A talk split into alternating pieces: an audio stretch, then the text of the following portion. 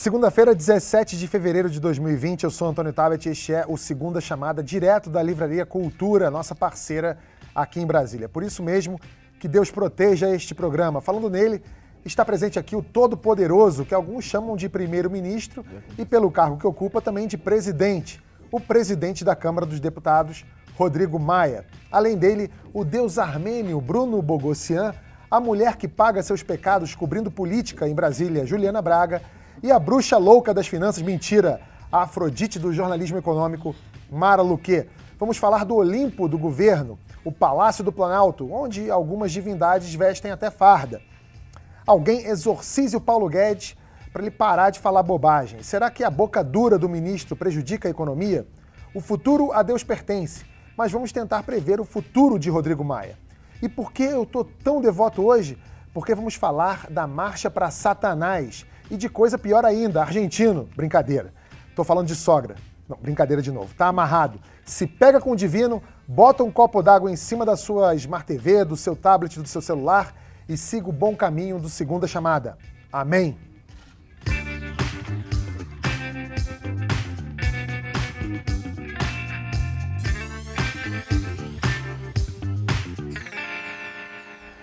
Ano passado, nosso convidado, Rodrigo Maia, ganhou das redes bolsonaristas um título digno de personagem de Monteiro Lobato. Depois do Marquês Rabicó e do Visconde de Sabugosa, o primeiro-ministro das Couves, o presidente Jair Bolsonaro chegou a compartilhar um tweet de uma apoiadora que se referia a Rodrigo por esse título de honra duvidosa. O cargo fictício foi reação a uma impressão é, bem disseminada com todo mundo batendo cabeça, falando bobagem e entrando em guerra de meme no executivo, coube ao legislativo ir tocando os temas que interessavam de verdade ao país. Como disse a Thaisa Oyama no livro dela sobre o primeiro ano do governo Bolsonaro, criou-se em maio de 2019 um parlamentarismo informal, tendo à frente o presidente da Câmara, Rodrigo Maia. Então, antes dos apelidos pejorativos, já tinha gente chamando Rodrigo de primeiro-ministro, a sério. Rodrigo, como é que ele lidar com isso? Assim, num dia você é vilão, no outro você é herói. Depois você é vilão para quem te chamava de herói. Depois você é herói para quem te chamava de vilão. Como é que você lida com essas coisas? Olha, primeiro, obrigado pela oportunidade. Eu acho que eu, eu, eu tenho a minha linha de atuação, aquilo que eu acredito aquilo que eu vim aprendendo ao longo de, desses últimos anos todos, principalmente nos últimos anos à frente da presidência da Câmara, é um acúmulo de, de novas informações ou de melhor compreender o que representa o Estado, o que representa o sistema previdenciário, tributário, administrativo, o que representa uma economia fechada como a nossa, o que significa né, a necessidade de discutir o novo Fundeb. Então, são tantos temas que a gente discute na Câmara que a presidência da Câmara nos dá a oportunidade de aprender. Então, eu, eu, eu, eu sempre eu tenho a minha linha de atuação naquilo que eu acredito, que mudou muito. Para contar só um pouquinho, em 2009, quando eu fui na convenção do Partido Conservador Britânico, tinha à época dois jovens deputados, um virou primeiro-ministro, outro ministro da Economia, e o então ministro da Economia da Sombra fez um discurso numa convenção com mais de 10 mil pessoas, dizendo que a Previdência da Grã-Bretanha estava quebrada que tinha que ser reformulada, tinha que aumentar a alíquota de contribuição previdenciária. Eu olhei aquilo ali e falei, falar a verdade no Brasil em época de eleição não, é um, não era um dado né, concreto da vida da, dos políticos. E eu voltei para o Brasil com essa reflexão, que eu acho que estava na hora daqueles que querem fazer política com seriedade, querem mudar o Brasil, ter coragem de enfrentar os temas difíceis né, nos períodos eleitorais, para que depois não pareça sempre né, uma traição ao eleitor. Então eu, eu entrei no ano de 2019 com muita clareza que o Brasil ainda caminha, porque o problema não está só no sistema previdenciário, caminha para uma ruptura né, da sociedade com, com, a, com a política, com o Estado brasileiro e principalmente caminha por uma situação de insolvência completa dos estados, do município e não do governo federal apenas porque ele pode emitir dívida, mas em algum momento nós, com o crescimento da despesa pública, nós teremos, teremos, teremos dificuldade se nada for feito, ou se nada fosse feito, de organizar é, as nossas receitas em relação às nossas despesas e começar a mudar o Brasil. Então eu tinha muita convicção. Então, quando começou o processo do governo Bolsonaro, que foi de fato muito difícil no primeiro semestre, e eram opiniões de todos os lados, agora voltou de novo. Você vai ajudar o governo e o governo vai dar certo.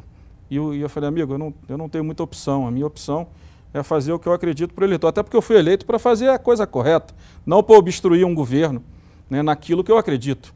Né? Eu tento obstruir o governo como deputado e na pauta como presidente muitas coisas, naquilo que eu acho que está errado. Eu não posso obstruir aquilo que está certo, uhum. que estaria eu estar contra o cidadão. Então, naquele período que foi mais, claro, muito mais duro que agora, porque agora eu tenho, de fato, uma relação, é, uma boa relação com o presidente da República, um diálogo entre eu e ele, sem intermediário, sem internet, na maioria das vezes, né, eu fiquei, estava convencido que eu tinha que encaminhar a reforma da Previdência, né, que não votar a reforma da Previdência ia desorganizar o Brasil de forma definitiva, e um dos preços a ser pago era exatamente essa rede mais radical que apoia o presidente, não estou dizendo que é o presidente, né, desse grupo mais radical, que na verdade não chamo nem de extrema-direita, eu chamo de autoritários, uhum. né, porque na verdade o que eles querem é desqualificar e deslegitimar o Parlamento e o Supremo Tribunal Federal, as instituições do nosso Estado Democrático de Direito, e qualquer resultado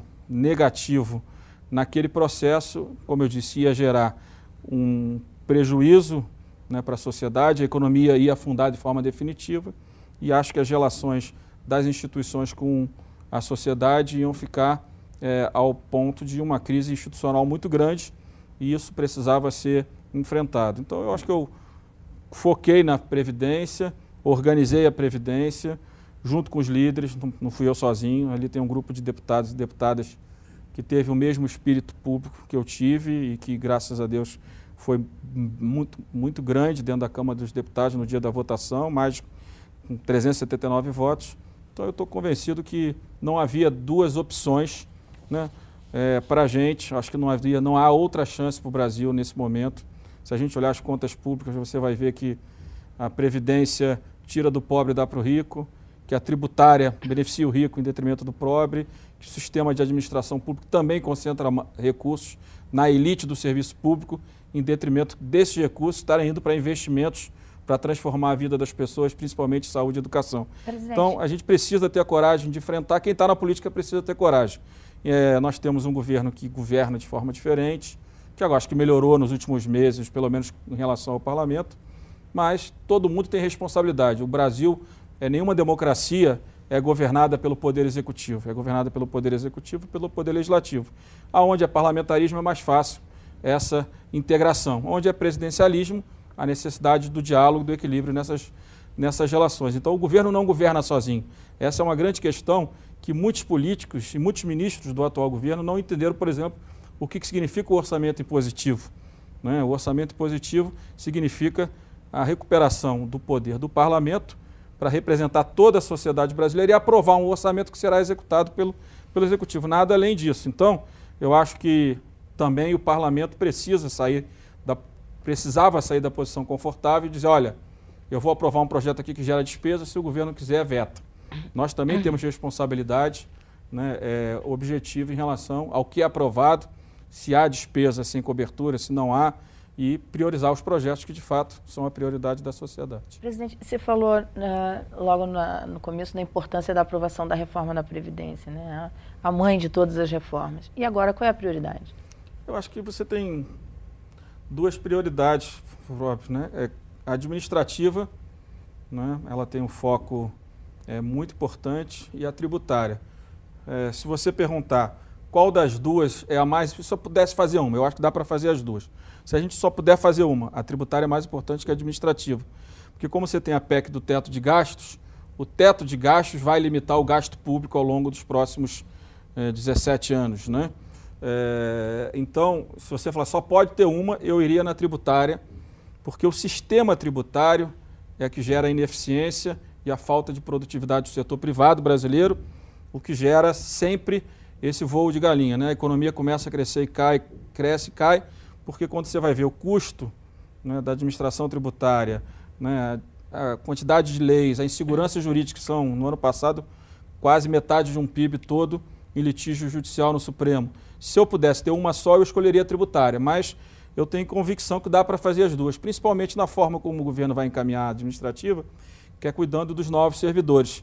Então, eu acho que com isso se gera menos conflito com os atuais. Não tira todos os conflitos, porque também os atuais, uma parte deles, eu não estou dizendo todas, na verdade não quer que tenha outro sistema, que nós teremos dois sistemas, um novo e um antigo, um competindo com o outro em relação à qualidade do serviço público, depois integrando um pouco mais na frente, acredito eu. Então, se eu tivesse que escolher, eu acho que para a economia voltar a crescer, para voltar a gerar emprego, sem dúvida nenhuma, como a gente tem o teto de gastos aprovado por 20 anos, eu acho que a tributária é que vai gerar, de fato, as condições do Brasil voltar a crescer e voltar a ter investimentos privados no Brasil. Presidente, falando um pouco sobre essa questão, sobre o comportamento do Executivo nessa questão das pautas legislativas. No caso da reforma administrativa, o governo hesitou várias vezes em enviar um texto próprio, insinuou que seria mais interessante deixar o Congresso cuidar disso, porque até o ônus de, enfim, às vezes pisar no calo de alguns servidores, alguns grupos de pressão específicos, seria ruim para o governo e deixar esse ônus com o Congresso seria melhor. Agora o, o, o, ministro Paulo Guedes conversou de novo com o presidente Bolsonaro. Qual foi o recado que o senhor recebeu? Como é que vai se dar então exatamente? O governo vai mandar uma proposta ou o Congresso vai ter que tomar isso sozinho de novo? Não, o governo vai mandar. É, é fundamental que o governo mande uma proposta. Porque uma coisa é eu tratar da reforma administrativa do Legislativo, da Câmara. Hoje de manhã tive uma longa reunião com os consultores que estão fazendo o trabalho da Câmara, discutindo não apenas a melhoria da qualidade do, do processo legislativo, né, a estrutura administrativa, como é que a gente pode enxugar, economizar.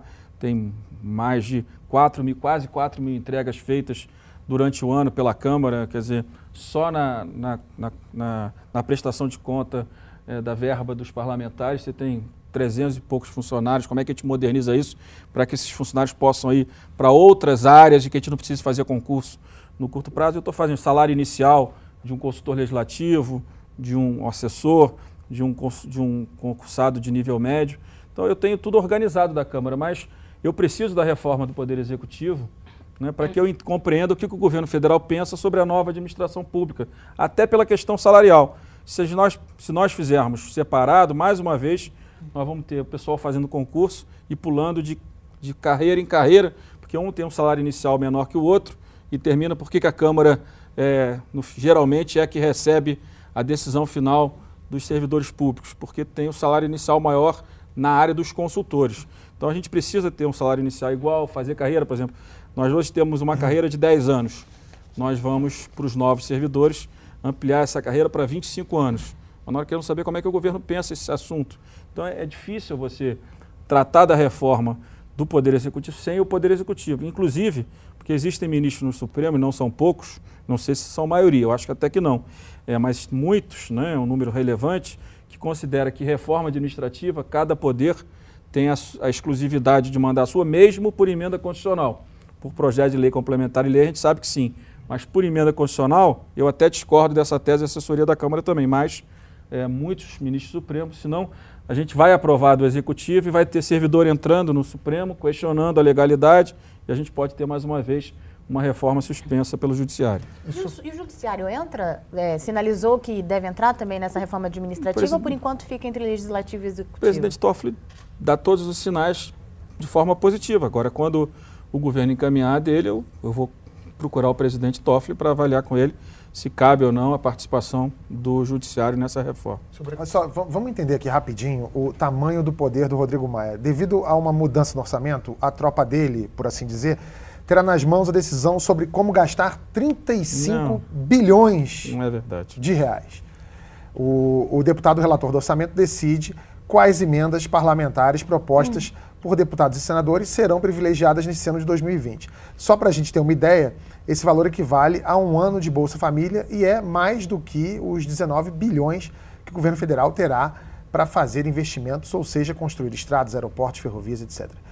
Juliana, essa pergunta eu não vou fazer para o presidente, porque ele não vai, vai ficar numa situação é, ingrata para responder. Eu vou fazer para você. Como é que os parlamentares se sentem sob a presidência do Rodrigo Maia? Olha, a respeito dessa questão específica aí do orçamento positivo, ele já está dizendo que não é bem assim. Eu vou relatar o que eu ouvi de alguns parlamentares lá.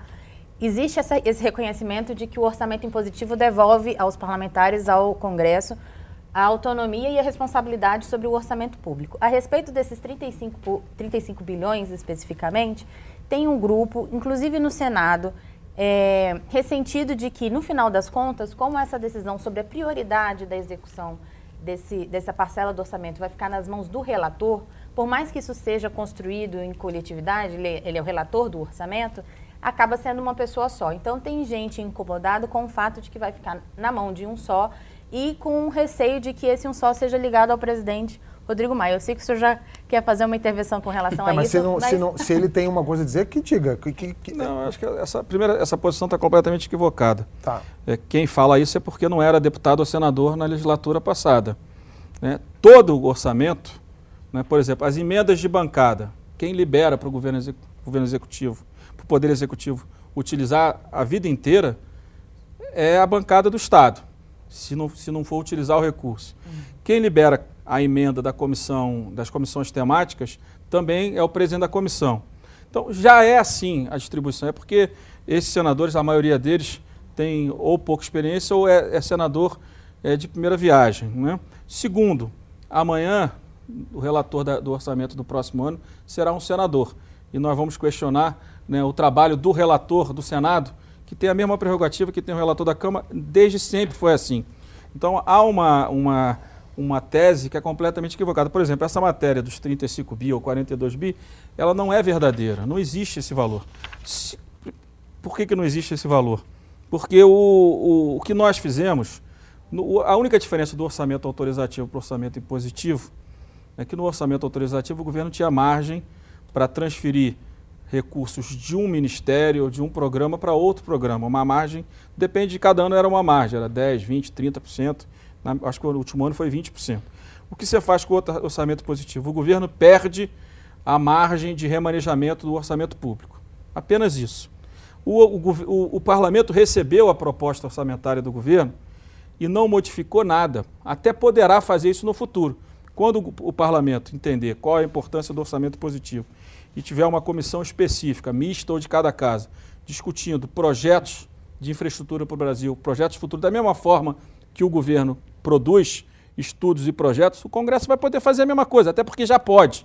Não faz porque o orçamento sempre foi uma peça de ficção. Então, quando o governo encaminhou o orçamento desse ano, nós não fizemos uma retificação nas propostas do governo. Nós, ao contrário, inclusive por pedido de cada ministério, sem articulação do Planalto, que foi um erro, nós incluímos 3 bilhões, quase 4 bilhões, no orçamento de novos recursos para os ministros do governo. A gente perguntou para o ministro ministro Ramos, então o os ministros não querem esses 4 bilhões de política discricionária, de investimento para recursos discricionários? Não, não, a gente quer então. Ah, então agora nós estamos entendendo que mudou. O que nós fizemos? Em relação a tudo que nós aprovamos no ano de 2019, que está gerando toda a economia né, para os próximos anos, porque não é aumento de despesa. O, o teto de gastos, na verdade, nós estamos reduzindo o piso dele, então está abrindo margem para novos investimentos, porque nós estamos controlando melhor as despesas previdenciárias, tanto pela PEC quanto pela medida provisória 871, que também tem uma economia, terá uma economia muito, muito grande a partir desse ano. Então, do valor desse- dessa economia, nós pegamos uma parte desse valor né, e o parlamento, além da proposta do governo, está colocando 15 bilhões de reais. Não são 32, 35 bilhões de reais. E não é mudando, não é tirando 15 bilhões do governo e transferindo para políticas dos, dos deputados e senadores que têm mais relação, na maioria das vezes, com prefeitos e governadores. E muitos colocaram recursos também nos programas do governo federal. Então, não há essa, essa, essa tese de que primeiro é 35, o valor são 15, e é claro que todo, todo recurso vinculado aos programas já existentes. Eu não posso colocar um recurso num programa que o governo não encaminhou. Né? Isso não foi feito. Então, o que está aprovado no orçamento é o orçamento do governo, somado a 4 bilhões que os ministros do governo pediram. Por exemplo, o ministro da Infraestrutura pediu 700 milhões para manutenção de estradas federais, no DENIT, foi colocado. O ministro da Saúde disse que precisava de mais um bilhão para custeio da saúde, foi colocado. Então não tem nada que seja desvinculado do Poder Executivo, não existe isso. Agora o, deputado vai colocar o dinheiro direto no município, não. Tudo passa pelo governo. Então não tem, não tem essa, essa mágica de que o relator comanda o orçamento. O relator apenas ele é o fiador, ele é, ele é o responsável pelo acordo feito dentro do parlamento por todas as correntes políticas, dos partidos de oposição, os independentes, os partidos do governo e com o governo. Então não, não tem essa prerrogativa toda, até porque amanhã o relator é do Senado. Aí também nós não vamos acreditar no. no então vai gerar um impasse. Ninguém acredita em mais, em mais em ninguém. Ao contrário, a política é a casa que a palavra tem que valer mais do que qualquer outra coisa. E assim sempre foi. É o que eu disse. No final do ano passado, para liberar os recursos para o governo federal na área de saúde, eu acredito que teve, teve aquele problema no final do ano, a gente teve que pedir para o presidente da comissão que trata de saúde liberar dinheiro, bancada liberar dinheiro, foi tudo feito em comum acordo com o governo, nesse governo e nos governos anteriores. É, sempre foi assim. O parlamento sempre teve esse poder. A única diferença é que o governo podia né, mudar parte do orçamento sem consultar o Congresso, sem encaminhar um projeto para o Congresso. Agora não, agora o orçamento todo tem que ser executado e para que exista qualquer mudança e, e necessidade do governo de mudar a, a, a, aplicação de um recurso, ele precisa mandar um projeto de lei que se chama, que se, quando você lê, quando você for ver nos jornais, você vê que chama PLN, e aí sim você cancela um gasto e transfere esse gasto para outro, mas necessariamente passando pelo parlamento. Presidente, no início do governo Bolsonaro houve um otimismo é, dos mercados, dos agentes econômicos, achando que vinha uma, uma política de de Estado mais eficiente, redução do tamanho do Estado, e, hum, enfim, acreditando muito no, na equipe econômica, principalmente no ministro Paulo Guedes. A dificuldade do presidente de é, conduzir isso no parlamento foi sentida logo no primeiro trimestre. Você vê os ativos derretendo de preço, dólar subindo, bolsa caindo, enfim. E ao longo do tempo, esses agentes passaram a enxergar você como o grande fiador dessas reformas que o país precisa passar. É, você tem conversado mais com os agentes econômicos, têm procurado mais você. Você, é, no governo Bolsonaro, você está trabalhando mais, está te dando mais trabalho. Você se enxerga neste papel é, de, de fiador, de primeiro-ministro? Não, eu considero presidente da Câmara com muito respaldo dos deputados e das deputadas. Isso eu tenho tenho um apoio, confiança. Acho que tem apoio também é, do grande número de senadores, como acho que o Davi também tem o apoio de muitos deputados. Nossa relação é muito boa.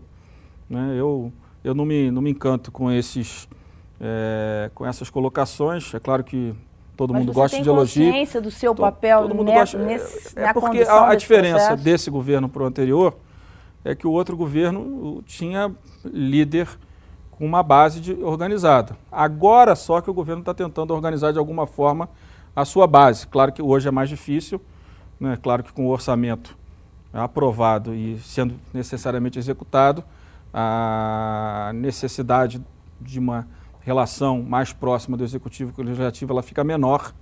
Como a composição do governo o presidente fez com escolhas pessoais, e acho que fez bem, acho que fez bem para o governo dele fez bem para a política nós, tem, nós temos um parlamento com mais responsabilidade e com mais poder, é bom para a democracia. Não fica uma balança desequilibrada entre o executivo é, e o legislativo. Né? E o, o, que acontece é que eu tenho muita convergência com essa pauta, com essa pauta de reformas. Né? Eu estou muito convencido que nós, nos últimos anos, concentramos as nossas despesas na nossa elite do setor público e do setor privado, esquecemos de fato que o Estado serve para reduzir desigualdade, não para concentrar renda como o nosso Estado faz, fez nos últimos 20 anos no Brasil que todos nós que estamos na política há mais tempo, tempo temos responsabilidade sobre isso. É claro que quando o governo é, é, não assume essa responsabilidade de comandar o processo de votações na Câmara, de defesa das matérias, deixa isso na mão de apenas um ministro, é claro que fortalece a posição Falta da Câmara. Falta convicção ao presidente sobre a necessidade das reformas, porque durante o, o processo da reforma da Previdência, ele várias vezes deu declarações ali que iam contra, inclusive o que pensava a equipe econômica. É, o, o, o, presidente tem uma convicção de que, que essas reformas são necessárias e a redução do Olha, Estado tem que ocorrer? A minha opinião é que quem conhece o presidente como eu conheço há muitos anos, certamente vocês todos conhecem a história política dele, é, não podia imaginar que ele fosse virar da noite para o dia um liberal. O presidente não é um liberal. O presidente é, é um, foi um representante no Congresso Nacional das corporações na área de segurança pública, as Forças Armadas e principalmente a Polícia Militar. Essa foi a representação histórica dele, pelo menos até onde eu conheço, né, das eleições anos, né? dele no Rio de Janeiro, no meu estado também. essa foi sempre a representação majoritária dele. Então ninguém podia imaginar que ele sentasse ali apenas porque escolheu o Paulo Guedes, que ele pessoalmente acreditasse, né, tivesse convencido de tudo do que o Paulo Guedes defende. Eu acho que ele tem uma compreensão clara de que esse Estado é um Estado que não atende à sociedade. Né? Claro que na hora que entra o conflito com algumas categorias, gera algum tipo de desconforto a ele. Mas ele delegou ao ministro Paulo Guedes e tem é, encaminhado as propostas, eu acho que no sentido não correto. É um paradoxo que, que, que a, a, o choque liberal esperado é, pela, na economia, enfim, no, no país, venha de um presidente que não tem uma convicção liberal? Olha, ele... Isso, é, vem daí os problemas dele com, com, nas articulações do Congresso para aprovação não, não, das reformas? É o que eu falo, eu, é, é, ele, ele de fato sabe que a reforma da Previdência é importante, mas ele tem segmentos que, que no caso dessa reforma, não foram nem atingidos, porque as Forças Armadas e as PMs foram poupadas. Foram poupadas. Na verdade, não foram poupados, foi aprovado um projeto de lei com uma estrutura diferente. Eu, eu acho até que para as Forças Armadas fazia sentido, para as PMs eu acho que não fez sentido. Nós estamos vendo agora, na hora que a gente garante integralidade e paridade para as Forças Armadas, que é um segmento do serviço público que respeita a hierarquia com, com muita convicção e que você tem pouca rebelião né, quando você tem um aumento salarial negado, é uma coisa. Quando você aprova é, integralidade e paridade para as PMs, o que nós estamos, já estamos vendo? O governador de Minas pressionado, né, já meio que com medo da pressão que está recebendo da área de segurança, propondo um aumento em três anos de 40%. O do Espírito Santo pressionado propôs 30% e as polícias não aceitaram. Então, isso tudo pode gerar um impacto diferente da conta que a equipe da Previdência do governo do, do, do presidente Bolsonaro fez quando incluiu as PMs na matéria. Eu acho que as Forças Armadas, você, na verdade, garantiu integralidade e paridade para um sistema que é diferente. Você reorganizou a questão das carreiras, que havia uma defasagem enorme um general quatro estrelas ganhava dois terços no máximo do que o teto de gasto, ou até menos. Então reorganizou de forma que. e começou a cobrar dos que eram os inativos. Então você tem receita também. Eu acho que na PM, que eu acho que vai gerar mais problemas no futuro nas contas públicas, mas é o que está aprovado. Então, nesse projeto, ele atendeu as categorias em que, em tese, ele foi o maior defensor nos últimos, nos últimos ou um dos grandes defensores nos últimos anos. E claro que quando ele trouxe o Paulo Guedes, ele sabia que a agenda né, para o Brasil era uma agenda é, divergente da agenda que foi defendida pelo PT ao longo dos, muito, dos últimos anos, inclusive na economia, e botou alguém que caracterizava esse contraponto é, na economia e, claro, precisa dar o suporte necessário, até porque ele sabe, que ele está vendo os números, que a situação de capacidade de investimento do governo federal é cada vez menor né, e cada vez ele tem menos condições de atender as demandas da sociedade. E só reformando o Estado para resolver isso. É, deixa, deixa, deixa eu só mudar assunto, a gente vai ficar. Isso. A gente não consegue ir para frente no programa aqui. O, o ataque à jornalista Patrícia Campos Melo, da Folha de São Paulo, na CPMI das fake news, levantou algumas discussões importantes. Para quem não acompanhou na semana passada, Hans River, ex-funcionário de uma empresa de disparos de WhatsApp, entrevistado pela Patrícia, disse que a repórter ofereceu sexo em troca de informações. O ataque machista foi rapidamente desmentido pelo jornal e pela repórter com a divulgação dos diálogos entre Hans River e a própria Patrícia.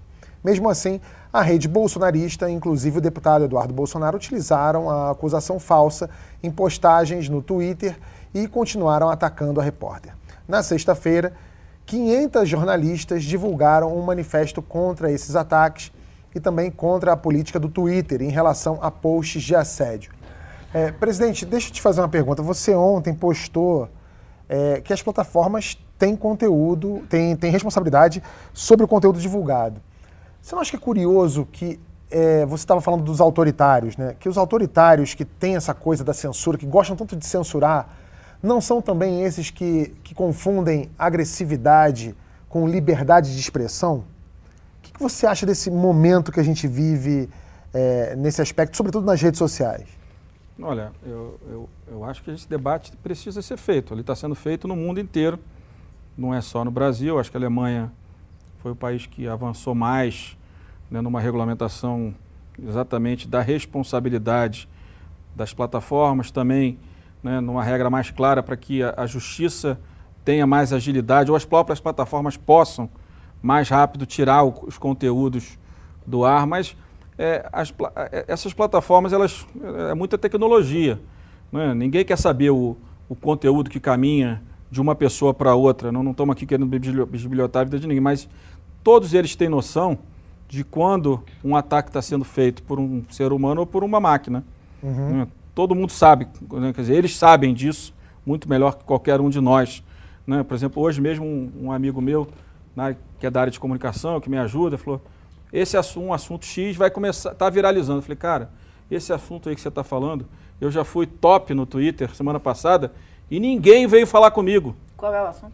Não, é uma, ninguém veio falar desse assunto comigo.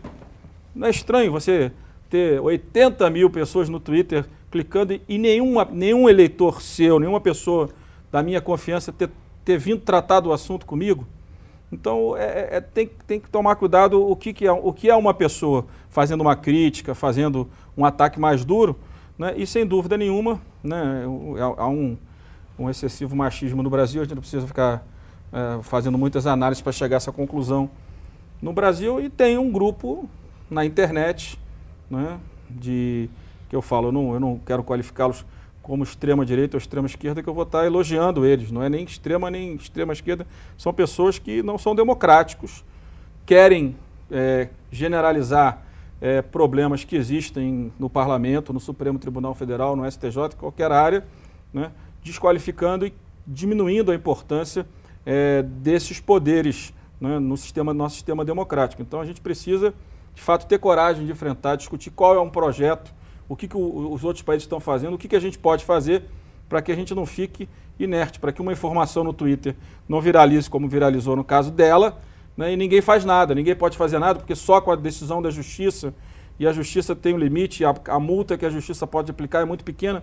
Então, ou, ou a gente tem coragem de enfrentar esse debate, porque as plataformas elas também vêm num debate com a gente. Não, liberdade de expressão, a gente não pode, temos nada a ver com isso, ninguém tem nada a ver com nada. Quer dizer, Está vendo que o WhatsApp ou o Twitter é robô que está disseminando uma imagem contra, uma informação contra uma pessoa, um ataque que, na minha avaliação, tem um sistema de financiamento por trás que será descoberto em algum momento, eu não tenho dúvida nenhuma disso, né? e ninguém tem responsabilidade nenhuma. Eu acho que todos precisam, dentro da sua, na sua condição, a gente legislando, avançar nesse debate para compreender como é que a gente pode gerar condições né, para que ou a própria justiça ou que a própria plataforma tenha obrigação de tomar uma decisão antes que o dano seja reparável para a imagem de uma pessoa, né, e cada um tem que ter a coragem de, de fazer o seu enfrentamento. Eu espero que a própria CPMI, eu, o que eu digo sempre para as pessoas, eu não ficar, ficaria olhando para a eleição de 2018, se teve mais é, viralização do Bolsonaro ou do Fernando Haddad, e eu estru, faria uma estrutura de, de investigação para entender quem financia. E acho que por isso eu, eu espero que o Supremo derrube uh, a decisão, ou ele próprio possa rever a decisão dele, o próprio ministro Barroso, quando suspendeu uh, a decisão da CPI de, que, de, de quebra de sigilo né, de, algumas, de alguns nomes, né, que é importante para que a gente compreenda quem está por trás disso, porque tem um mundo do meu ponto de vista money, né? empresarial, né? que, que é autoritário também, que que está financiando isso. Essas coisas Evidente. não. Porque assim, toda, toda vez que eu recebi uma um grande proposta de rede social, você vai rebentar a boca do balão na rede social. E quando você vê por trás disso, se não tiver dinheiro para bancar, as coisas têm muito mais dificuldade de andar. É. Até porque hoje, se você for fazer qualquer coisa em algumas plataformas, se você não pagar, ele não abre o canal para você. É a mesma coisa da publicidade. Ou você põe a publicidade nas televisões ou não vai abrir o canal para você falar.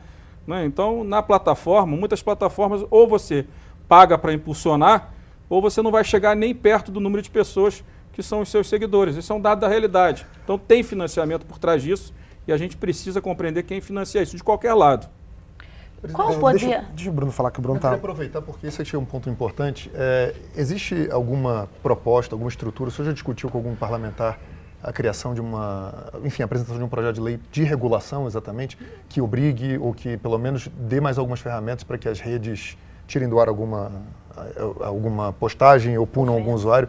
Isso está em discussão já mais avançada? Nós estamos discutindo alguns deputados comigo, nós recebemos alguns professores, inclusive brasileiros que dão aula na Europa, que tratam desse, desse assunto, tudo com muito cuidado, exatamente para não pareça que a gente está com pressa e que a gente acabe, de fato, interferindo né, no, no, no, trabalho de uma plataforma digital desse. Não é isso que nós queremos. Nós queremos é organizar, ouvir.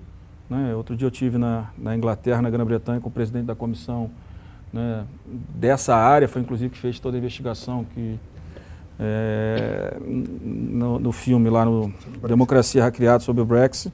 Então, estamos conversando para compreender quem é que está financiando isso, onde é que está isso. Está na Grã-Bretanha, está onde? Está na Rússia, está nos Estados Unidos, está no Irão, onde é que está isso?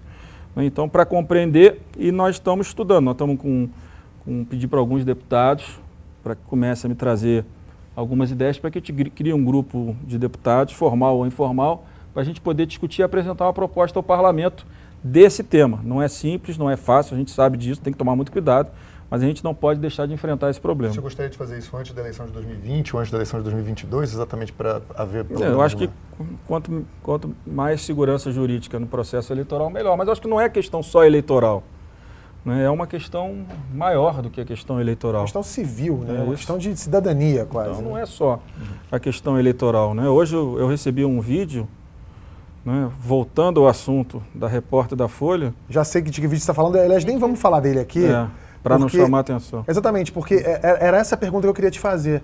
Porque é, não é mais difícil tratar desse assunto num país como o Brasil, porque a gente, a gente precisa de, de direitos fundamentais como a liberdade de expressão. É um direito fundamental. Só que, por outro lado, as pessoas confundem liberdade de expressão com liberdade de agredir alguém, liberdade de fazer injúria, calúnia e difamação. Elas confundem isso. Claro. Como é que é, é, lidar com isso na hora de você fazer um projeto, elaborar um projeto para cuidar disso? Olha, a gente sabe que vai ter enfrentamento, como quando toda vez que a gente entra num tema que vai gerar qualquer tipo de restrição ao, ao abuso, né, a, a, ao excesso, mas a gente tem que enfrentar. Eu acho que pela sociedade, né, pela, pela democracia também, porque é um processo eleitoral é, que possa estar viciado pelos excessos, nem acho que isso. Por isso que eu digo que a gente não deve discutir 2018, acho que 2018 não foi esse o problema, é, mas a gente precisa ter coragem de enfrentar. Vai, vai, você vai ter mobilização desses movimentos contra, né, porque no fundo eles querem que as coisas caminhem do jeito como elas estão caminhando. Outro dia, né, eu acho que não foi nem decisão do presidente, até porque eu consultei o Rogério Marim, acabaram com o registro de jornalista. falei, gente, uma coisa é discutir diploma, outra coisa é discutir registro. O mínimo de regras para que as pessoas não estejam protegidas sobre a falsa informação que são jornalistas, sem a gente ter a menor condição de saber onde é que estão esses tal jornalistas das redes sociais hoje. É, então, a gente, na medida provisória, está recuperando, acho que todos os registros, mas principalmente o de jornalista, porque senão daqui a pouco qualquer um, qualquer um é jornalista e fica protegido pelo sigilo da fonte, por outras regras que protegem os jornalistas, não sabe que nem quem são essas pessoas. Então, pelo menos o registro de jornalista nos dá algum caminho para a gente compreender quem são as pessoas que estão participando de forma E usam oficial. da liberdade de imprensa como um Claro. pretexto para poder e da proteção difamar. de ser jornalista, É. para não abrir fonte, para não fazer nada disso. Então, no mínimo, os registros, por mais que seja alguma burocracia, a gente precisa garantir. É. Na última semana, Bolsonaro fez alguns ajustes na equipe. Tirou da Casa Civil o ministro Onyx Lorenzoni, do partido de Rodrigo Maia, e colocou no lugar mais um militar, o general Braga Neto. Agora, todos os ministros palacianos são militares, além de outros ministros e secretários espalhados pela esplanada. Rodrigo, o que esperar de um ministro eh, militar na Casa Civil? Olha, olha, olha em que situação que nós estamos. Você tem que pensar o seguinte: se não fosse um militar, vamos dizer que ele colocasse alguém novamente indicado pelo Olavo de Carvalho. É sempre uma comparação de uma coisa com a outra. Né? É claro que tantos militares da ativa, né, já é o segundo da ativa, pelo menos no primeiro escalão, nunca é um bom sinal, né, pelo menos né, do meu ponto de vista. Mas é, o presidente foi eleito, todo mundo sabia que ele tinha uma agenda Aham. muito próxima, né, ou integrada com, com as Forças Armadas. Acho que aí vou, vou para a escolha específica. A escolha do Braga Neto é uma boa escolha. Ele fez, do meu ponto de vista, um bom trabalho, um ótimo trabalho no Rio de Janeiro. Tive com eles algumas vezes. Eu acho que ali ele organizou bem é, a intervenção no Rio, fez um trabalho, um planejamento, deixou um legado para o atual governador do Rio de Janeiro na área de segurança pública. Alguns indicadores melhoraram, não melhoraram por causa do ano de 2019, melhoraram por causa dos outros dos anos anteriores. Também, é claro que certamente teve participação dos governos federal e estadual no ano passado, mas eu acho que o Braga Neto, ele, em relação ao que nós tínhamos, até porque o presidente foi enfraquecendo o Onyx, né? foi tirando as condições do Onyx de comandar o governo. O ministro da Casa Civil, é o, na verdade, esse sim é o primeiro-ministro do governo. É o articulador. Né? É o né? secretário executivo do governo, nem o articulador, o secretário executivo que integra as políticas do governo, de cada ministério, organiza. E acho que essas condições nos últimos meses o, Onyx perdeu completamente. Então eu acho que essa é uma mudança. Foi esvaziado pelo próprio presidente. Tudo bem, mas estava esvaziado. Eu não estou uhum. defendendo isso, ele é do meu partido. Uhum. Não foi indicação do partido, foi indicação pessoal do presidente, tanto na Casa Civil como agora no Ministério da Cidadania. Mas eu acho que o Braga Neto começa né, com melhores condições do que o Onyx tinha hoje né, de é, ser um secretário executivo do, do governo. Quando teve a mudança do ministro da Educação, é, isso deixou enfim, o senhor mais atento de que as mudanças de, de ministros podem vir pior do que a encomenda, quer dizer, pode vir um... A gente está vivendo um momento em que toda mudança de ministério, assim, pode vir um nome que, que, seja ainda mais... Eu acho que é o contrário, eu acho que o presidente deu uma sinalização que está reduzindo o espaço né, desses movimentos mais radicais que apoiam ele. Claro Esses movimentos ele... autoritários. Eu não vou misturar, o autoritário está na rede. Estou dizendo mais os ideológicos para não, não misturar. Os é... autoritários na rede, qual o poder de influência deles no presidente? Eu acho que eles, todos que estão na rede, que estão nesse, nesse campo entre os de direita e os autoritários, né, porque tem uma agenda conservadora nos valores, eles acabam tendo alguma influência nas redes sociais do presidente, sem dúvida nenhuma, mas eu acho que elas têm sido reduzidas ao longo dos últimos meses. Eu acho que a escolha do Braga Neto, por um lado, tem uma preocupação óbvia, uhum. mais um militar e da ativa, e uma vantagem, porque é um quadro de muita qualidade, e por outro lado, uma sinalização que ele está vendo que esses movimentos que geram muito espuma e pouco resultado têm atrapalhado mais o governo do que ajudado. Não podemos esquecer que a economia do ano, ano passado tinha uma projeção de crescimento de 2,5 e cresceu 1. Por que, que só cresceu 1? É o que eu pergunto qual é a responsabilidade no governo é, na, na, redução do crescimento esperado para 2019. O que, que, vai acontecer em 2020? Então, são coisas que o governo começou, o presidente, eu acho que já começou a entender que o que ele fala e o que ele faz tem impacto na decisão de investimento. O que se fala e o que se faz em relação ao meio ambiente tem relação direta com o crescimento do Brasil, sem dúvida nenhuma. Falando nisso, não tem negócio de câmbio a 1,80 todo mundo indo para Disneylândia, empregada doméstica indo para Disneylândia, uma festa danada. Peraí. Foi assim que o ministro da Economia, Paulo Guedes, escolheu defender que o dólar alto é bom para todo mundo. É tão bom que a moeda americana continuou subindo e o Banco Central precisou intervir um dia depois da fala do ministro. Na manhã de quinta-feira, o BC vendeu o equivalente a um bilhão de dólares em contratos de swap cambial. Pouco antes disso, Paulo Guedes já tinha gerado problemas ao chamar servidores públicos de parasitas. Depois do caso das domésticas, voltou a falar em CPMF. É, presidente, quando um ministro fala essas coisas, quando um filho do presidente tuita alguma coisa, rola, como é que isso bate ali na Câmara? Como é que isso cai ali? Olha, é, é, algumas coisas ficam, às vezes, desorganizadas. É óbvio que o ministro da Economia todo mundo, todos nós, quando falamos muito, temos a chance de errar mais, óbvio. Está né? Tá falando muito. Né? E muitas vezes, é, na política, a gente tem que tomar sempre um grande cuidado com a ironia. Eu aprendi isso com meu pai quando eu entrei na política. Ironia não é um instrumento da política, porque a maioria da sociedade não entende o que é uma ironia, não entende o que você está querendo dizer, o que você está querendo mandar de mensagem. Eu acho que muitas vezes o ministro da Economia erra por aí. Outras vezes, não ele, mas todos, uma frase de efeito, né? Tem que lacrar. Então, para viralizar, para virar meme, aí todo mundo fica querendo pensar uma frase bacana, diferente, porque essa é que vai fazer você ter curtidas. Ter curtidas. Então, agora, o ministro da Economia é o ministro da Economia. Se o presidente não está 100% na agenda econômica e quem é o lastro é o Paulo Guedes, se ele começar a falar muito e errar muito, né, aí você perde completamente a referência dos, dos atores econômicos, né, principalmente num tema, em temas que são é, sensíveis, né, servidor público, a, a, sociedade, o brasileiro mais simples, né?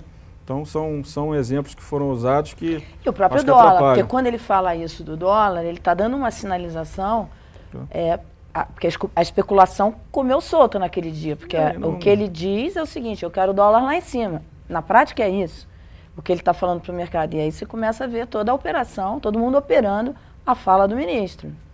Muita gente ganhou dinheiro ali com essa operação. É, nem, nem digo que foi com essa intenção. Né? Mas, por exemplo, ele podia estar preocupado como é que o Brasil atrai turistas. Né? A nossa balança, é, a nossa balança de entrada e saída de turistas é muito desequilibrada, né? Quanto mais turistas a gente puder mandar para o exterior, melhor. Quanto mais brasileiros puder, puderem conhecer né, o, o, que são outros países, principalmente países mais desenvolvidos que o nosso, né, tanto, tanto que seja no turismo, visita histórica ou qualquer coisa que seja, mas também nós precisamos atrair turistas. Mas né? o dólar a nossa troca entre o que a gente manda de turista para o exterior, o que a gente atrai de turista, então nosso problema não é, não são os turistas que viajam, são aqueles que. Que não vêm, mas não eles vêm. não vêm por problema de segurança, Tudo bem, principalmente, mas esse, não mas nós- dólar. Aí nós né, temos que tratar disso, nós temos que organizar o Brasil. E, e o dólar alto, você tem o risco da inflação, você ele traz contamina a inflação, inflação. Você, claro, você encarece produtos. Exatamente. E quer outra dizer, coisa, né? E fala- você deixa todo mundo mais pobre, todos os brasileiros Claro. mais pobres. E ele, e ele falar da viagem para Disney como se fosse um negócio. É porque ele não sabe, não cursou para ir para Fernando de Noronha, né? Ele não sabe que, que tá- deve estar mais caro do que ir para Orlando. Ah, certamente, até um período atrás, com certeza, porque o, o ICMS de combustível de, de avião era muito alto, então óbvio que Bra- a Brasília durante muitos anos, óbvio que era mais barato ir para Buenos Aires ou para Miami do que ir para o Rio Grande do Sul ou para o Nordeste, porque o, o- o custo né, de voar no Brasil internamente é muito alto. né? mas eu acho que assim, o, o problema é que demonstra, ou pelo menos sinaliza, que eu acredito que não seja real isso, só um parênteses para o ministro não ficar chateado, né, que há um certo, né, um, assim, um certo preconceito com um brasileiro trabalhador mais simples, né, que ele possa viajar para o exterior. Quer dizer, é, fica ruim, fica ruim para o próprio governo. Né? Eu vi nas redes sociais o sentimento de apoio ao governo depois das frases do ministro, ele deu uma, uma queda que nunca tinha dado desde o início do governo. Mas, Agora, a gente, já presidente, tem um, a gente já tem um ano de governo, né? O ministro Paulo Guedes não é a primeira escorregada dele. Será que já não deu tempo suficiente para o governo entender que essas declarações polêmicas, impensadas, têm um impacto real, inclusive na economia? Não sei, aí eu acho que é o governo que tem que organizar, né? Se está tendo reflexo né, na, na, na sociedade também e também na decisão dos investidores, eles têm que decidir. Eu acho que o, Paulo, o ministro Paulo Guedes, a gente também tem que ser correto, no, no ano, de- no ano passado, eu acho que ele mais acertou do que errou. né? Ajudou. Se teve um ministro que minimamente ajudou na reforma da Previdência, foi o Ministério da Economia. Então, só para também a gente não ficar aqui só com essas duas frases que foram muito mal colocadas, a gente ficar achando que é uma praxe dele. Não é. Claro que o problema é que quando o ministro fica muito forte, qualquer frase mal colocada, ela tem um Nós- impacto muito maior. Nós, né? fizemos, nós entrevistamos aqui no canal Gustavo Loyola, que já foi presidente do Banco Central, enfim, é, de outros governos, e, e hoje está na consultoria Tendência, que é uma consultoria muito requisitada por investidores e tal. Ele disse que eles já começam a precificar uma saída do, do ministro Paulo Guedes. Alguns colunistas já começaram a falar de uma possível fritura do ministro Paulo Guedes. O senhor está vendo isso? Não, eu converso bastante, tenho conversado bastante com o presidente e não vejo essa fritura com o ministro Paulo Guedes. Ao contrário, Nem esse risco hoje não está ainda. não vejo. É, acho até que, por exemplo, o movimento do Rogério Marinho, a, a ideia inicial, pelo menos pelo que eu ouvi falar, era um movimento, inclusive, de pegar parte do Ministério da Economia e criar um outro ministério com foco mais na área social, tirando parte do Ministério da Economia e parte do Ministério da Cidadania. E o ministro Paulo Guedes parece que sinalizou que achava que não era produtivo para o trabalho que ele estava realizando. E o presidente, está aí a informação, colocou o Rogério Marinho no MDR. Mas então, exemplo- assim, se ele tivesse fritando o Paulo Guedes ele teria feito o um movimento de tirar parte do Ministério da Economia do Paulo Guedes, é, sinalizando uhum. de forma objetiva que estava com um problema com o Paulo. Eu não acho, não. Acho que o Paulo a... Guedes continua muito forte. E a questão presidente. da CPMF? Porque para o ministro da Economia, ou seja lá que nome venha a ter a CPMF, mas enfim, para o ministro, a desoneração da folha. É, você só vem com uma com um novo uma, uma nova CPMF que é uma coisa que o presidente é contra que derrubou o secretário de fazenda o secretário da receita é, em que pé que está isso hoje o CPMF está na tá no cemitério Está lá no cemitério. Há muitos anos até. Seja qual for o nome que vem esse imposto. Você tem conversado com o presidente sobre isso? Deixa eu falar uma coisa para você. É, nós, o governo vai propor a criação de um imposto, vai acabar com quantos? Com nenhum? Então significa o seguinte, nós vamos concentrar o benefício da desoneração da folha em parte da, do setor econômico e toda a sociedade vai pagar a conta. Mais uma vez é assim, o pobre paga a conta né, e resolve o problema de alguns setores da economia, que vão reduzir o seu custo e não tem clareza que vão gerar emprego. Uhum. Essa coisa não, tá, não é toda. Não, não, não tem essa clareza. A presidente Dilma desonerou muito a folha e não gerou um emprego. criou um problema o que, que gerou de emprego foi a, um custo altíssimo. O custo por emprego na política de desoneração da folha da, da Dilma, foi, não estou contra a desoneração, estou dizendo que não é tão simples assim, você vai desonerar a folha e vai gerar emprego. Eu acho que vai desonerar a folha e vai gerar emprego se fizer a reforma tributária. A reforma tributária, o sistema tributário de bens e serviços, né? e aí tem que incluir o ICMS, principalmente até mais do que o ISS, mas eu acho que tem que fazer tudo junto. Ou, ou faz tudo, né? ou vai desonerar a folha e não vai gerar emprego, porque a economia não vai crescer só com a desoneração da folha, principalmente na cabeça deles de que tem que gerar mais um imposto, mais uma despesa para a sociedade e a sociedade não vai pagar mais essa conta. Cansou. Então o que nós precisamos fazer é organizar, simplificar o sistema, fazer a reforma administrativa, reduzir o tamanho do Estado, para que a gente possa começar com um patamar máximo de carga tributária, que é o do ano anterior, e ao longo do tempo ir reduzindo essa carga tributária. Agora, a simplificação do sistema, sem dúvida nenhuma, ela reduz muito privilégios. Hoje o sistema tributário na área de consumo prejudica muito o brasileiro mais pobre. Por quê? Porque o brasileiro mais pobre consome menos serviços que a classe média alta e os ricos. Então, se ele consome menos impostos, consome menos serviços do que a classe média alta, se você não organizar, organizar o sistema, o brasileiro que tem mais renda vai continuar sendo beneficiado, porque esse mais simples está pagando mais imposto. E imposto sobre o patrimônio está na, na reforma? Olha, imposto tem sempre a discussão imposto soberança. Eu nunca tratei desse assunto, botaram uma nota dizendo que eu estava tratando desse assunto, porque todos, ou pelo menos a maioria dos exemplos é, de imposto de grandes fortunas que foi feito, ela sempre afugentou o investidor do que manteve os investidores nos seus países de origem. Então é um debate que precisa ser feito, pode ser feito, mas eu não acho que seja de grande resultado. Outro debate que está sendo feito de forma errada por alguns é, políticos, no meu ponto de vista, é a discussão é de tributar lucros e dividendos isoladamente. Uhum. Né? Se você tributar lucros e dividendos sem reduzir a alíquota da pessoa jurídica, você vai criar a maior alíquota de imposto de renda da pessoa jurídica do mundo no Brasil. Do mundo no Brasil. Então, como é que os Estados Unidos fez? Está todo mundo olhando os Estados Unidos, que é um bom exemplo que deu certo. Né? O governo americano tributou e reduziu a alíquota da pessoa jurídica, porque a intenção do governo americano, e que tem que ser a nossa, na verdade é distribuir menos né, e garantir mais recursos sendo reinvestidos dentro da empresa para gerar mais empregos. Então, quando você faz isso, você acaba obrigando a empresa a reinvestir mais, porque ele vai estar tributando parte aqui da distribuição e que não tributa hoje. Isso vai estar sendo tratado na reforma, Eu todos esses pontos. dessa forma. Agora, a o reforma ela é simplifica, mas ela tira o car caráter regressivo do, Totalmente. Do, da... O IVA, o IVA, o IVA nacional, óbvio que tira o caráter regressivo, né, tira a cumulatividade do ISS, por exemplo.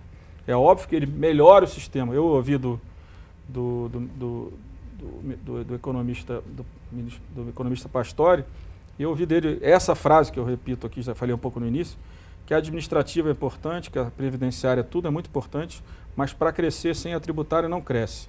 Então acho que a gente tem que ter coragem de enfrentar a CPMF apenas para reduzir folha, não vai, não vai resolver o problema, porque o sistema continua ineficiente, Né? A produtividade das empresas continua muito negativa no Brasil, o custo de administração tributária é alto, então nós vamos estar resolvendo o problema de um setor e vamos estar distribuindo a conta principalmente para os brasileiros mais pobres, que eles é que pagam mais CPMF. Então, ministro Paulo Guedes, esqueça isso. Mas a gente já falou, eu, eu, eu até, às vezes as pessoas, toda semana volto ao assunto, a imprensa me questiona, muitas semanas eu nem respondo, porque a resposta já está dada, ninguém vai mudar a opinião sobre carga tributária. Você pode falar assim, daqui a 10 anos, com a, com a simplificação dos impostos de bens e serviços, melhorar a questão da renda, fazer uma proposta de desoneração da folha com uma transição. Né? Você, se você desonerar só o primeiro salário mínimo da folha, custa 70 bilhões. Para desonerar a folha inteira, vai custar na ordem de uns 200 bilhões. Então é caro. Não dá para a gente achar que da noite para o dia resolve 200 bilhões.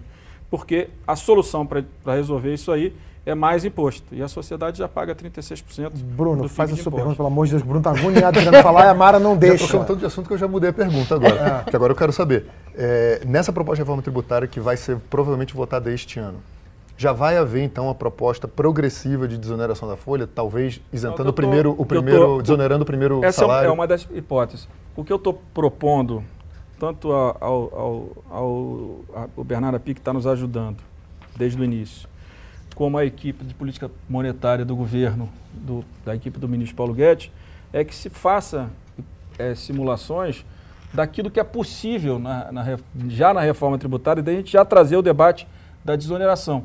Por exemplo, se a gente acredita, tem convicção que a reforma tributária vai gerar é, um, um, crescimento econômico adicional de um ponto a cada ano, se a economia vai crescer dois, vai crescer três. Se a gente acredita nisso, a gente acredita que vai ter aumento de arrecadação. Como há uma transição de 10 anos, por que, que a gente não pode, ao longo dessa transição também, acreditando, claro que o impacto maior é no final da transição, porque a transição ela vai fazendo assim nos sistemas, né? Um vai acabando ao longo dos 10 anos, o outro vai sendo criado, né? Então, por que, que ao longo do tempo a gente também, se a gente acredita nisso, se a arrecadação começar a melhorar, por que, que a gente não pode colocar uma parte desse recurso na desoneração da folha, que de fato é muito caro no Brasil, isso o ministro Paulo Guedes tem toda a razão. Mas tem que ser feito é, de forma escalonada, porque não há recurso para fazer da forma como o ministro Paulo Guedes quer, porque com 36% de carga tributária, isso é outra questão. Já está na PEC isso, mas nós temos que deixar mais claro.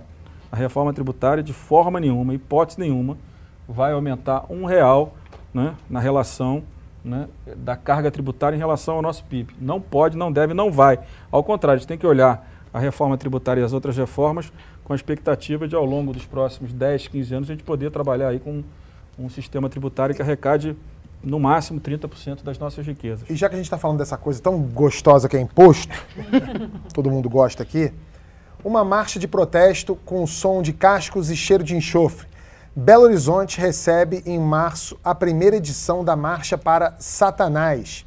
Os organizadores do evento do Tinhoso garantem que o objetivo não é exaltar o capiroto, mas sim pedir por um Estado laico de verdade. Segundo a página do evento no Facebook, trata-se de um protesto bem-humorado, organizado por pessoas que não querem o mal de ninguém e nem acreditam no diabo. Um dos organizadores, que se identifica apenas como o satanista, divulga a Ordem Global de Satã, uma organização é, britânica formada por gente que não acredita em deuses nem demônios. A, a descrição da página continua, abre aspas.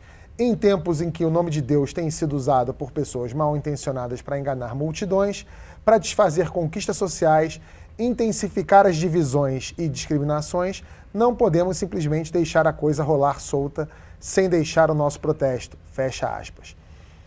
Bruno, você é de família armênia, né?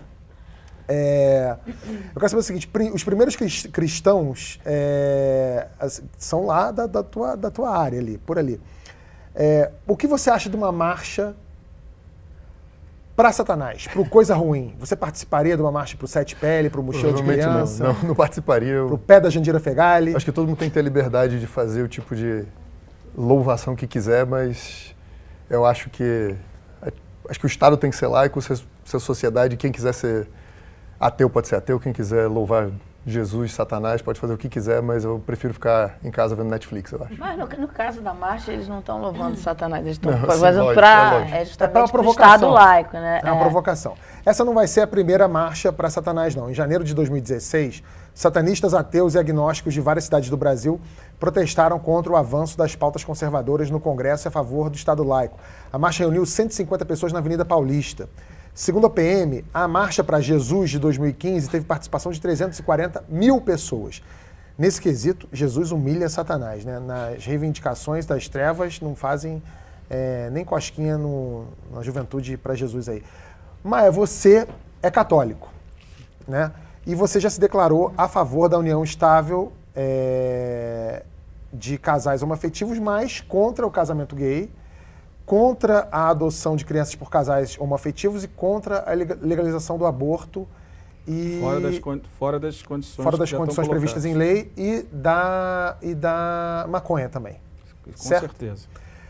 Eu quero saber o seguinte: quanto a religião pesa no seu trabalho como parlamentar e no, e no trabalho da Câmara de modo geral? Como você enxerga essa, essa Olha, influência? Eu acho que na Câmara mais do que no meu trabalho.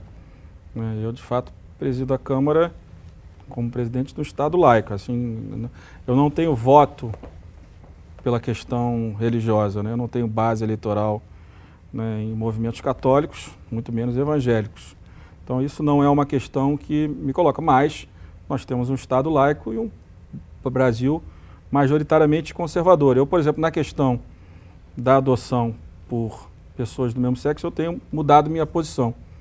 Eu, eu, eu já comecei a refletir nos últimos meses, nos últimos anos. Eu acho que a minha posição pode estar equivocada. Né? Já rela... mudou a sua posição? Não, tem mudado. Eu acho que né, até vi no debate que a gente aprovou uma lei sobre adoção, né, que eu achei que os evangélicos iam ficar contra por causa que não havia limitação para a questão do mesmo sexo, e um deputado evangélico falou, Rodrigo, esse não é o problema, o problema é que tem muitas crianças né, sem, que, família, sem né? família. E eu falei, pô, não sou eu que estou radical. Eu sou radical.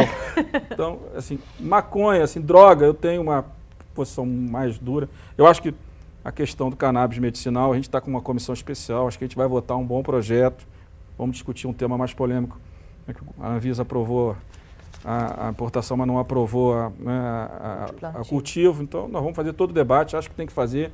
Eu acho que está mais do que provado que, de fato, esse é um tema que o Brasil não pode né, ficar para trás. Ficar né? trás. Né? Então, a questão do aborto que a gente tem feito é ter segurado os movimentos mais, mais conservadores, que no fundo não querem nem que os avanços que foram construídos, ou que seja pela Constituição ou por interpretação do Supremo, sejam mantidos. Acho que isso também já acho que já é uma posição que não é uma posição conservadora da Câmara e não é uma posição conservadora minha. A questão da maconha é de fato a droga, para quem conhece comunidade e o, qual é o impacto que ela gera na vida de muitas crianças e de muitas famílias, de fato, essa eu tenho mais dificuldade de defender. Né?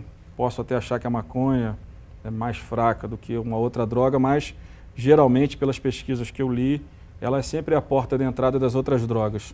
Então, não, de fato, em relação à maconha, a minha posição é, continua a mesma. Em relação ao casamento, eu acho que a união civil ela já garante a duas pessoas do mesmo sexo os mesmos direitos o casamento é uma liturgia né, cristã.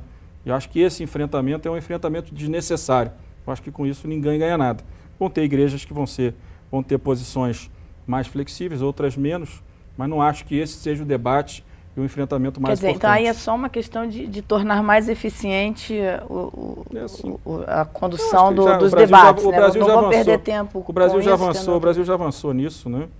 Eu acho que a nossa sociedade é uma sociedade que né? Claro que tem preconceito, mas é uma sociedade que respeita a todos de forma igual. Acho que isso que a gente precisa fazer. A minha posição um pouco mais radical é, de fato, na maconha e na posição do aborto, porque eu acho que o aborto, o Brasil avançou. Eu acho que a gente não deve nem retroceder, porque alguns conservadores querem, mas também acho que tem que tomar cuidado para que a flexibilização do aborto não, não vire, né, essa, essa vontade, não vire uma política, né, uma política pública. Né? Quer dizer, a pessoa em vez de se cuidar, preservar, tomar os seus cuidados para não engravidar, use o aborto como um, um instrumento de, de, de, uma solução que não é uma solução para ninguém, muito menos para o corpo de uma mulher, do meu ponto de vista. É... Presidente, mas deixa eu te fazer uma pergunta aqui. Você não acha que nesse momento que a gente está vivendo, é, com todos esses problemas que a gente citou até agora no programa, assim, da, dessa dessa violência que a gente está vendo, desse debate autoritário, é, a gente não está retrocedendo nessas questões assim que o mundo inteiro está avançando.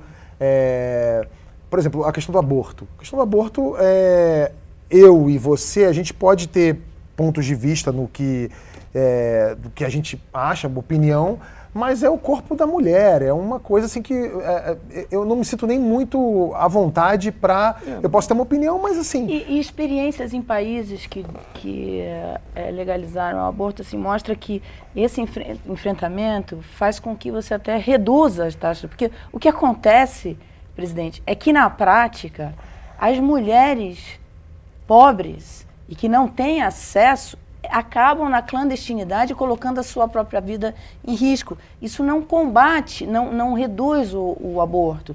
Ao contrário, as mulheres ricas viajam, fazem em clínicas que têm dinheiro para e as mulheres pobres ficam ficam mas, à mercê de, de, de serviços tenho, e colocando mas, seu próprio deixa, só, deixa eu só voltar aqui no meu raciocínio, porque eu entendo o que você está falando, mas assim, o que eu queria dizer é que a gente fala desses assuntos é, e você, você, por exemplo, falou assim, eu tô, eu tô mudando de ideia em relação à adoção, adoção. de crianças por casais do mesmo sexo, o que é maravilhoso. Você, pô, está mudando de ideia, você está vendo, você tinha um pensamento, você está evoluindo um, um, conceito seu, você está mudando de ideia, o que é, é magnífico. É que você mostra uma sensibilidade. É incrível.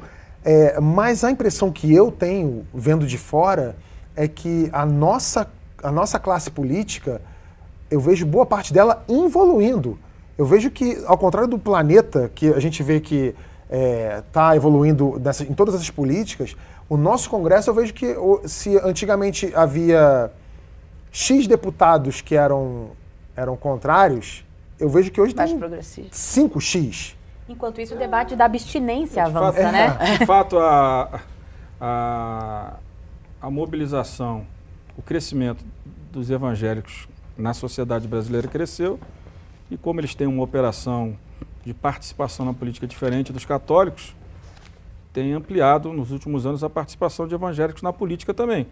E isso tem sido um tema de vocalização né, para a sua representação política. Por exemplo, eu tenho minha opinião, mas você nunca me viu discursando, tratando desse tema. Não é o tema que eu trato no meu discurso, nem é a pauta que eu coloco, nem na Câmara, nem no debate do, do meu mandato. Por exemplo, eu acho que em relação à questão do aborto, qual a minha, minha opinião? Eu acho que nós temos que um, um caminho longo também de educação das nossas famílias, de educação para as nossas crianças, para as nossas meninas. Né? Educação sexual nas escolas ajuda eu a prevenir. Eu também acho, eu acho, eu acho que o problema Gravidez. todo que eu tenho medo, né, e aí pode ser até um, um excesso meu, é, eu, eu quando ouço as críticas sobre esse é um problema das mulheres, eu, eu respeito muito isso, mas que eu fico pensando é o seguinte, também se a gente for liberar da noite para o dia, né, muitas meninas vão usar isso como um método anticeptivo. Então a gente tem que avaliar se não é também importante que a gente dê a educação necessária, sexual, educação, formação para as meninas, porque elas tenham as condições antes de engravidar e que esse assunto do aborto seja um assunto marginal, ele não seja um assunto da rotina de uma mulher apenas porque ela pode ter autorização de um hospital para tirar essa criança, esse feto, né, que ela não use isso como uma coisa normal. Essa é uma preocupação que eu tenho, mas de fato não é um tema simples. Né, o Brasil, como eu disse, é um Estado laico, mas é um país conservador, os evangélicos vêm crescendo e com o crescimento deles, a vocalização desses temas, eles, elas vêm aumentando. Mas não acho que a Câmara, nem o Senado nos últimos anos, ele tenha recuado nesse assunto ou tenha a pauta prioritária do Congresso tenha sido uma pauta é, vamos dizer assim, que tem privilegiado esses temas. A gente está falando da bancada evangélica. Nesse mesmo fim de semana, no Rio de Janeiro, o presidente Bolsonaro selou mais uma vez os laços com a Igreja Universal. Ele dançou com o prefeito Marcelo Crivella num evento para milhares de pessoas na praia de Botafogo. Ju, você já contou aqui é, no canal que o Carlos Bolsonaro está sendo pressionado pela família para entrar para o partido do Crivella.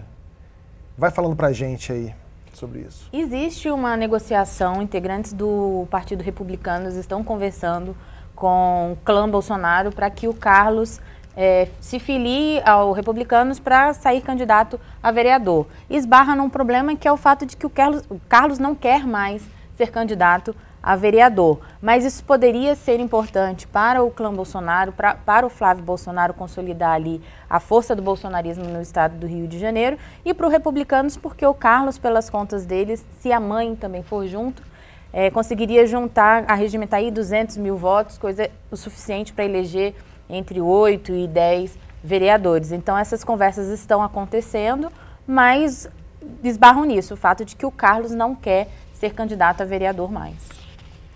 200 mil votos, ela é de 3. Três? Então eles estão. Os, o Republicanos está, está bastante otimista com isso, então. É, fora os outros votos, mas Sim. 200 mil votos não dão três vagas no Rio, não. Essa não puxa tudo isso, então? Não, não puxa. Vai puxar duas, três vagas, no máximo três vagas e meio. Vai depender do número de votos válidos, mas não. Só se dividir aí. 3 milhões e 800, 3 milhões e 600 por 51 vagas. Aí você vê que não, 200 mil votos não elege 8, não. É, o pessoal está inflando então essas contas. Mas é o otimismo. Quem você vai apoiar? Você já tem, você já tem alguma, algum panorama da eleição municipal do Rio de Janeiro? Eu acho que o Eduardo Paz, que é o candidato do DEM, né? Já está definido? É, da nossa parte, sim. Se ele, for, se ele decidir disputar a eleição, ele é nosso filiado, tem a nossa confiança, acho que é a candidatura, melhor candidatura que nós temos. Agora, nesse evento, é, uma coisa que chamou a atenção foi a participação do Bretas, né? Com o presidente, a aproximação do, do Bretas com o presidente e com os evangélicos. Ele vai ser candidato, é, ou ele entrou, ele vai entrar para a política, efetivamente, ou ele é o, o, o, o ministro do Supremo, o futuro ministro do Supremo terrivelmente evangélico? Eu não, não, não, tenho como te dar essa resposta. Eu, não tenho relação com, com o juiz Bretas. A impressão que me dá é que algum caminho ele quer seguir, né? Porque você ontem... temos ali o, o, o, futuro ministro terrivelmente evangélico? Se você me perguntasse isso até semana passada, eu diria que não, pelos nomes que eu estou ouvindo. Mas se mudou, eu também não sei se mudou. Mas a princípio, eu vejo ali os nomes que estão no palácio com o presidente, né, que estão mais próximos ao presidente como os favoritos para a primeira vaga do, que o presidente tem é, para o Supremo Tribunal Federal. Não o Moro está nesses, nesses favoritos? Na primeira vaga, a impressão que eu tenho é que não, mas aí também é uma decisão do presidente. Porque da última vez eu dei uma opinião seis meses antes sobre o Ministério da Segurança, depois a culpa foi minha. Daqui a pouco vão dizer que ele não foi escolhido porque eu disse que ele era o segundo, não era o primeiro. É, presidente, a gente, na semana passada, nós entrevistamos, estava participando aqui do Segunda Chamada, o ex-presidente Michel Temer. Ele disse que tem conversado com, com, enfim, com o partido e com muitos políticos e para criar um referendo para o parlamentarismo, que ele acha que é um caminho natural para o Brasil agora, é, que isso não é para agora, agora, mas poderia ser para 2022, 2024 ou 2026, não é isso? Você estava junto. É. É, você tem e, e ele disse que isso tem reverberado, enfim, ele tem conversado. É, você é genro de um grande amigo dele, que, que foi ministro dele. Você tem ouvido é, essas conversas? Você acha que existe um clima caminhando para isso, para o país caminhar para um, um, parlamentarismo? Eu, eu, a minha opinião é que o parlamento ele precisa gerar as condições para que a gente possa discutir o parlamentarismo ou o semipresidencialismo. Né? O, o parlamento precisa também gerar mais confiança na sociedade. Acho que ano passado nós demos um passo importante. O parlamento melhorou a avaliação, a minha avaliação pessoal saiu de 8 de ótimo e bom para 25 de ótimo e bom. Foi um crescimento muito grande, de um ano e meio para cá, de um ano e meio do, do, do, do ano anterior, de 2018 para cá. Mas o parlamento precisa ter, no mínimo, uma avaliação. Se os políticos querem o parlamentarismo, eles precisam trabalhar pelo parlamentarismo. Então a gente precisa que o parlamento tenha pelo menos uma imagem positiva de 30%, 35% na sociedade para que você possa introduzir esse debate. Porque se você introduzir agora, é claro, saiu de 8, foi a, a 19, 18, caiu um pouquinho no final do ano por causa de fundo eleitoral, mas eu acho que recupera esses 18, mas tem que ir a mais de 30, porque se você vai fazer o referendo com 15 de ótimo e bom, vai matar fácil como matou da outra vez. Então eu acho que assim, primeiro, o que, que nós temos, nós que somos políticos, entendemos que o sistema parlamentarista é um sistema é, menos, né, com, com, menos crise, mais fácil de governar, onde a participação dos dois poderes é maior. a gente precisa, nós temos um caminho, né? Por exemplo, eu estava hoje de manhã fazendo, um, um, terminando, e depois do carnaval acho que a gente vai dar sequência a isso, um grande estudo com a consultoria Falcone discutindo toda uma reforma administrativa da Câmara, não só a questão salarial, mas o que cabe à Câmara fazer, os procedimentos. Como eu disse, nós temos quase 4 mil entregas por ano na Câmara. O tamanho dos né? gabinetes? O tamanho do gabinete, coitadinho, esse não é o problema da Câmara.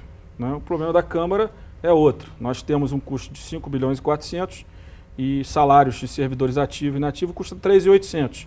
Só que todo mundo acha que os deputados custam muito mais né, do que custam os seus servidores. Mas eu não estou criticando os servidores porque eles fizeram um concurso numa regra e fizeram o concurso mais difícil do Brasil. Então são todos de grande, de grande qualidade. Mas a gente pode melhorar a qualidade, por exemplo, apartamento funcional. Cabe ter apartamento funcional? São decisões que a gente tem que tomar. Né? O processo legislativo, com aquele, com aquele regimento que todos reclamam e que eu tenho dificuldade de mudar, porque eu acho que a gente tem que mudar sempre de uma legislatura para outra. Né? O processo legislativo, transparência, custo da casa, custo como um todo. Né? Como é que comunica melhor. Então tem muitas coisas que a gente pode fazer para melhorar a imagem da Câmara. Né? Essa toda, reforma toda vez, certamente por exemplo, teria, toda seria vez, acolhida pela Toda vez que a gente entra em temas mais polêmicos, né? por exemplo, você perguntar para mim, eu, eu, vou na frase do ministro Barroso, o fundo eleitoral, é, ele é bom ou ruim? E o Barroso respondeu, é, ou é corrupção ou é um fundo eleitoral, já que pessoa jurídica está proibida e classe média não existe no Brasil para financiar a eleição. Né? Como, agora, como é que explica isso melhor? Como é que defende isso melhor para a sociedade? Eu disse aos presidentes de partido, aumentar de 2 para 4 não vai passar e vai gerar desgaste. Foi o que gerou no final do ano. Então, quando a gente quer discutir parlamentarismo, toda decisão que a gente vai tomar, a gente tem que refletir, avaliar e saber defendê-las. Não, é? não tem outro jeito. Não e tem há um grupo caminho. hoje no Congresso? Então, eu, eu, só para terminar, eu acho assim, eu acho que parlamentarismo é o melhor sistema, eu hoje estou convencido que é. Mas para a gente chegar lá, a política né, tem que, como acho que os outros poderes também, né, se reestruturar, se reinventar né, e melhorar a sua relação com a sociedade. O parlamento deu um passo importante nos últimos anos, mas principalmente no último ano, do meu ponto de vista, deu. Né? Mas ainda é pouco para que a gente possa colocar um plebiscito na sociedade e a sociedade aprove o parlamentarismo. Para isso, a gente vai ter que ensinar, mostrar de forma clara para a sociedade que nós estamos preparados né, para dividir o poder com o Poder Executivo. E o Parlamento está ciente disso? Enfim, eu, tem uma estratégia eu, eu para que, melhorar essa... Eu acho que na hora que você aprova o orçamento impositivo, né, que não é tirar nenhum poder do Executivo, é dizer apenas, ó, você executa o que a gente aprova. É assim nos Estados Unidos. Nos Estados Unidos tem uma comissão mista do Congresso que empenha o orçamento. Quem empenha o orçamento do governo americano é o parlamento. Você vê a força do parlamento americano. É assim na França, é assim na Alemanha, é assim na Itália. É Todos os países democráticos, o sistema do orçamento é impositivo. Então nós não fizemos nenhuma mudança, nenhuma jabuticaba brasileira no sistema. Agora, na hora que a gente faz isso, por exemplo, no final do ano, a gente estava votando o aumento do, da transferência é, para os municípios do FPM, 1% a mais direto para eles. Né? Aí eu chamei os líderes e falei, gente, vocês vão transferir 5 bilhões para os prefeitos forma automática e esses 5 bilhões vão sair das despesas de investimento do governo federal. Não tem outro dinheiro. E nós vamos reduzir a nossa representação, porque a gente está aqui para representar os nossos prefeitos, os, eleitores das cidades que a gente representa. Aí todo mundo olhou e falou: é, então vamos aprovar só o primeiro turno, deixa o segundo turno para a gente pensar depois. Só estou dando exemplo de uma coisa simples, que vai acabar sendo aprovada, para mostrar o seguinte: quando você recupera as suas prerrogativas do seu poder, você também tem que chamar o deputado, por exemplo, a gente estava discutindo com o Randolfo a questão do 13º do Bolsa Família. Não, negócio de lucros e dividendos, foi Randolfo, se você fizer isso sem reduzir a alíquota da pessoa jurídica, você criando imposto, no, é, arrecadação nova, você vai inviabilizar o setor privado brasileiro. Isso aqui é neutro, nos Estados Unidos foi neutro, no Brasil tem que ser neutro, não é por aqui que vai resolver. Você quer resolver mais recursos para o Bolsa Família, como eu também quero, nós temos um projeto de lei nosso com uma comissão especial que está tratando disso. Vamos pegar a PEC emergencial do governo, somada do Pedro Paulo que está aqui na Câmara, e vamos reduzir o piso, vamos reduzir as despesas do governo. Na hora que a gente abrir aqui embaixo o piso e não aumentar o teto para gerar mais despesa para a sociedade, a gente conseguir desindexar o orçamento, principalmente, que hoje 80% é indexado, a gente sobra aí, o governo mandou 10 bi. Se a gente ampliar um pouquinho essa, essa, esse fim da indexação, vamos economizar 25 bi. Aí tem dinheiro para aumentar o Bolsa Família, para dar mais dinheiro para a saúde, para a educação. Então não tem muita saída. O orçamento positivo empodera o parlamento e empoderando nos dá mais responsabilidade e é o único caminho para que a gente possa discutir parlamentarismo no futuro. Quer fazer uma pergunta, Bruno? Eu ia perguntar sobre essa, essa desindexação, essa redução do piso, ela pega de novo nas questões de saúde e educação? Não, isso é vinculação. Nós estamos tratando de, de indexação. O orçamento. Você falou de baixar o piso também. Não, o piso é o seguinte: o governo tem uma despesa. A despesa cresce todo ano a sua indexação. Muitas vezes tem contratos indexados que crescem acima da inflação. Se não crescer acima da inflação, não tem problema. O que cresce acima da inflação dá um aumento real da despesa do governo federal na ordem de 30 a 40 bilhões de reais. Se eu reduzir a indexação e essa despesa crescer menos, eu vou ter mais dinheiro para investir uhum. em outra área, porque esse, essa despesa está dada no orçamento público. Se eu reduzir ela aqui, me sobra mais dinheiro para despesa discricionária. Foi o que aconteceu nesse orçamento que está sendo tão polêmico para alguns senadores.